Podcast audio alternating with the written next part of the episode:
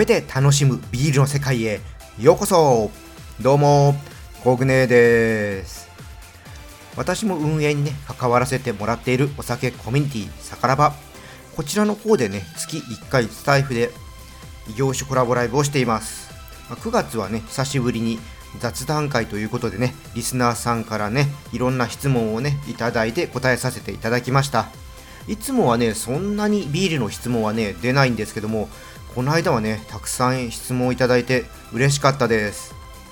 異業種コラボライブはいろんなお酒のことをね知ることができる場にもなっているので、まあ、日本酒やワインウイスキーがね好きな方にもねビールのことを知ってもらえるいい機会に、ね、なったと思います。もちろんねコグネーも他のお酒のことをね勉強できるので助かってます。まだね聞いたことがないっていう方コグネーがね担当した回のアーカイブがねありますのでよかったら聞いてみてください。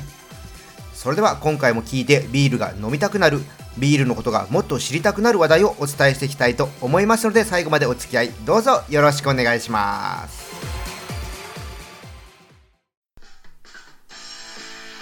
ビアジャーナリストコグネーのビールレディオ。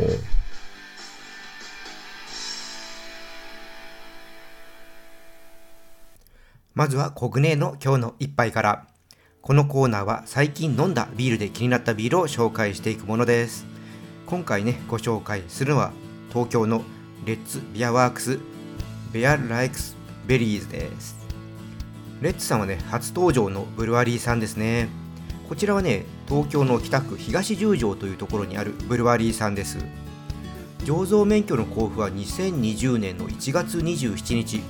だからねビール作り始めてからはまだ1年半くらいのね新しいブルワリーさんです。あれ作り始めたの去年からだったんですね。コグネねもうちょっと前から作ってる印象がありました。でブルワリーのね場所なんですけども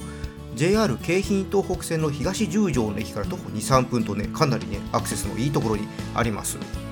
ビールはですね IPA スタイルを、ね、多く作っているようでして、まあ、今回ね紹介するビールはブルワリーに併設しているタップルームに直接買いに行ってきました、えー、買いに行った時はねちょうど東京緊急事態宣言中でしたのでね瓶ビールの他にあのプラカップでビールテイクアウトできたので1種類、えー、買ってねちょっと帰りあのウォーキングしながら、えー、飲んで帰ってきました。え、テイクアウトしたビールはですねセッション IPA だったんですけども柑橘類をね思わせる華やかな香りとすっきりしたね味わいのビールですごくね飲みやすかったです。美味しかったですね。はいでねこちらの Bear Likes Berries は、えー、飲み口がですねビターでシトラスアフターにミックスベリーのようなフレーバーがじんわり残るビールだそうです。うんいろんなねフレーバーが楽しめそうですね。じゃあちょっとね開けて飲んでいきましょう。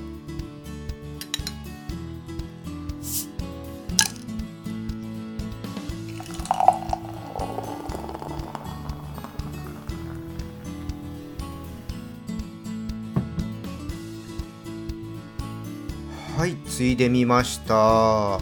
色はですね透明感のある暗めの金色でしょうかね。香りはですねうーんマンゴーとかねトロピカルなフルーツのね香りを感じます。で味なんですけどもうん炭酸がね弱めで、まあ、優しい口当たりですね、時間とともにね口の中にね広がる柑橘類をね思わせる苦みこれがねじわっと広がってきます。でもね余韻短いな。結構ねあっという間にこの苦味消えてっちゃいますね。アルコール度数は6%あるんですけどもこれはねごくごく飲みやすいビールですね。柑橘ね思わせる苦味いいですね。爽快感もあります。あこれ美味しいなあこれお店で飲んだらね僕これだけ飲んでてもいいな。味変味変っていうかあのビール違うのにね買えなくてもいいな。これだけでもいいな。めちゃくちゃね飲みやすくてコグネ的にはねツボですね。うん。また飲みたいな。あでねちょっとね今調べてみたんですけどあ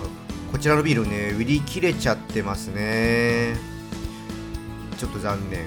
まあねまた機会があればね作ってくれるかなとは思います。えー、レッツさんのビルでこの他にもねオンラインで購入できるようです。サイトのねリンク貼っておきますので興味のある方チェックしてみてください。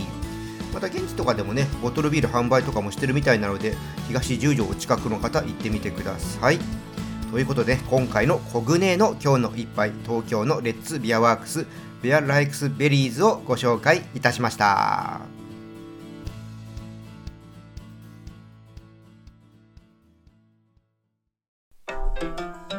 コグネのビールレディオ。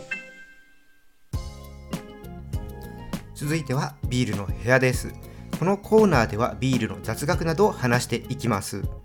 今回はね身近に買えるちびちび系3本をねご紹介していこうと思います。先日はね身近に買えるグビグビ系3本をね紹介したんですけども今回はね逆のゆっくり楽しんでみてほしい身近に買えるビール紹介していきます。でね、え今回はですねあの前回はいわゆる小規模ブルワリークラフトビールの方でね、紹介したんですけども、今回はね、大手のビールメーカーも、え小規模のブルワリーも関係なくね、やりたいと思います。で、内容はですね、コグネの独断と偏愛によるものです。それでは1本目いきたいと思います。1本目はですね、札幌ビールの恵比寿プレミアムエールです。こちらはね、余韻まで広がる香りとコクということで、じっくりね、香りと味を楽しむのに向いているビールです。大手ビールらしくね、すっきりさもね、感じられるんで、まあ、グビグビね、楽しむこともできるんですけども、やっぱりね、このビールは余韻をね、楽しんでほしいと思います。まあ、個人的にね、おすすめしたいのはね、時間とともに変化する香りと風味です。ワインが空気に触れると香りや風味がね、変わっていくように、このね、プレミアムエールも冷えた状態からちょっとね、温度が上がってきた状態で変化を楽しみながら飲むとね、いつもとは違うビールの楽しみ方が感じられます。香りとね、風味を感じるために、まあ、グラスはね、コップのようなね、タンブラー型じゃなくって、ワイングラスのように丸みを帯びた形のあるもの、こちらでね、飲んでみるとね、違いが分かりやすいと思います。その際ね、ビールはね、ワインのようにね、丸みのある部分までついで、まあ、グラスの中にね、香りがこもるようにね、するとね、よりね、香りとか、それの変化はね、楽しめると思います。まあ、好きな映画とか本とか読みながらゆったりとしたね、時間、過ごすのお供としてね、飲んでみるといいビールですね。はい、じゃあ2本目いきます。2本目はね、ドラフトギネスです。こちらはね、もう飲んだことある人多いんじゃないでしょうか。ま、なんといってもね、このビール、二酸化炭素の他に窒素が入っているので、このね、きめ細かいクリーミーな泡をね、楽しむことができます。このビールはですね、国内的にはコーヒーを飲むようにゆっくり楽しむのをね、おすすめしています。クリーミーなね、口当たりとローストの風味をね、ちびちびやるの、これいいんですよね。特にね、気の合うね、お友達とかと話しながらね、飲むのにね、いいビールですね。この1杯のね、パイントグラスに継がれたね、ギネスをね、時間をかけて、ダラダラとね、飲んでいくんですね。まあ、イギリスとかアイルランドのパブだとね、1杯のビールを飲みながら語り合うっていうのがあるんですけども、まあ、そういうのにね、憧れるんですよね。ほんとね、実際にハブとかアイリッシュパブとか行った時はね、僕ね、普段はこう小さいグラスでね、飲んでいろんな味を楽しむんですけども、まあ、こういったねパブで飲む時は大きいグラスで頼んでこうねゆっくりとねだらだらと 喋りしながらねそういった雰囲気もね楽しみながらねこのギネスをね飲んでます、まあ、これがねほんとね楽しいんですよね。まあ、だからギネスはね、まあ、ビール単体でね、というよりは雰囲気も含めてゆっくり楽しんでほしいというこういう意味をね、ちょっと込めてね、進めたいビールです。はい、じゃあね、最後3本目いきたいと思います。3本目はですね、銀河高原ビールのバイツェンです。こちらもね、よく出てくるビールですし、まあ、飲んだことある方もね、多いと思います。まあ、バイツェンはね、どうなんだろうな、まあ、基本、コグネはゆっくり飲むビールだと思ってるんですけども、グビグビ行く人もいるのかな。ただ、あんまりね、勢いよく飲む人、見たことはね、ないんですよね。まあ、もちろんね飲み方あのこうしなきゃいけないっていうのはねバイツェンないんですけどね。だからいいんですけどね。僕にはねやっぱこれバイツェンはねやっぱり香り。このね香りをね楽しんでほしいと思います。バイツェンって、まあ、バナナの香りとかクローブの香りによく例えられるんですけどもこのフリーあ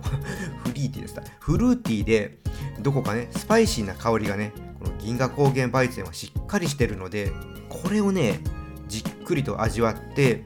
リッチな気分に、ね、なってほしいと思います。それでねちょっとやってほしいものがあるんですね。以前ねあのスペシャル対談に来てくださったビアジャーナリスト協会の野田副代表もね言っていたパンケーキとのペアリングこれね休日のブランチで合わせてみたらね素敵なね昼ビールの時間になると思いますはいということでね今回ね身近に買えるちびちび系3本ということでね恵比寿プレミアムエールドラフトギネス銀河高原ビールバイツェをね紹介させていただきましたこれからね冬に向けてねじっくりと楽しむビールねこれが合う季節になってきます。まあ、ぜひね、試してもらえると嬉しいです。ビアジャーナリストコグネーのビールレディオ。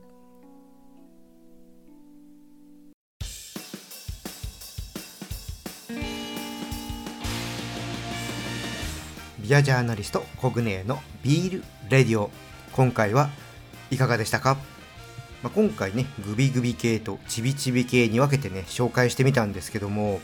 身近に変えるくくりにするとね意外とチビチビ系は難しかったです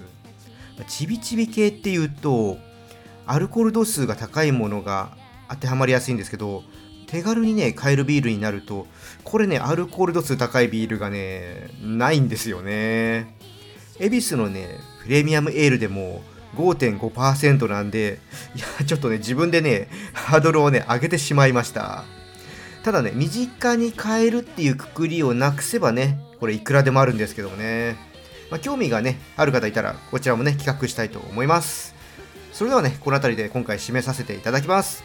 このチャンネルでは皆様からの感想や質問をお待ちしています。よろしければコメントやレターいただければと思います。また今日の配信が良かったらぜひいいねとフォローの方よろしくお願いします。それとね、SNS でこのチャンネルシェアしてもらえると嬉しいです。はい、皆さんお酒はね、適量を守って健康的に飲みましょう。未成年の人は飲んじゃダメですよ。それでは次回の配信まで美味しいビールを飲んで楽しいビールライフをお過ごしください。コグネでした。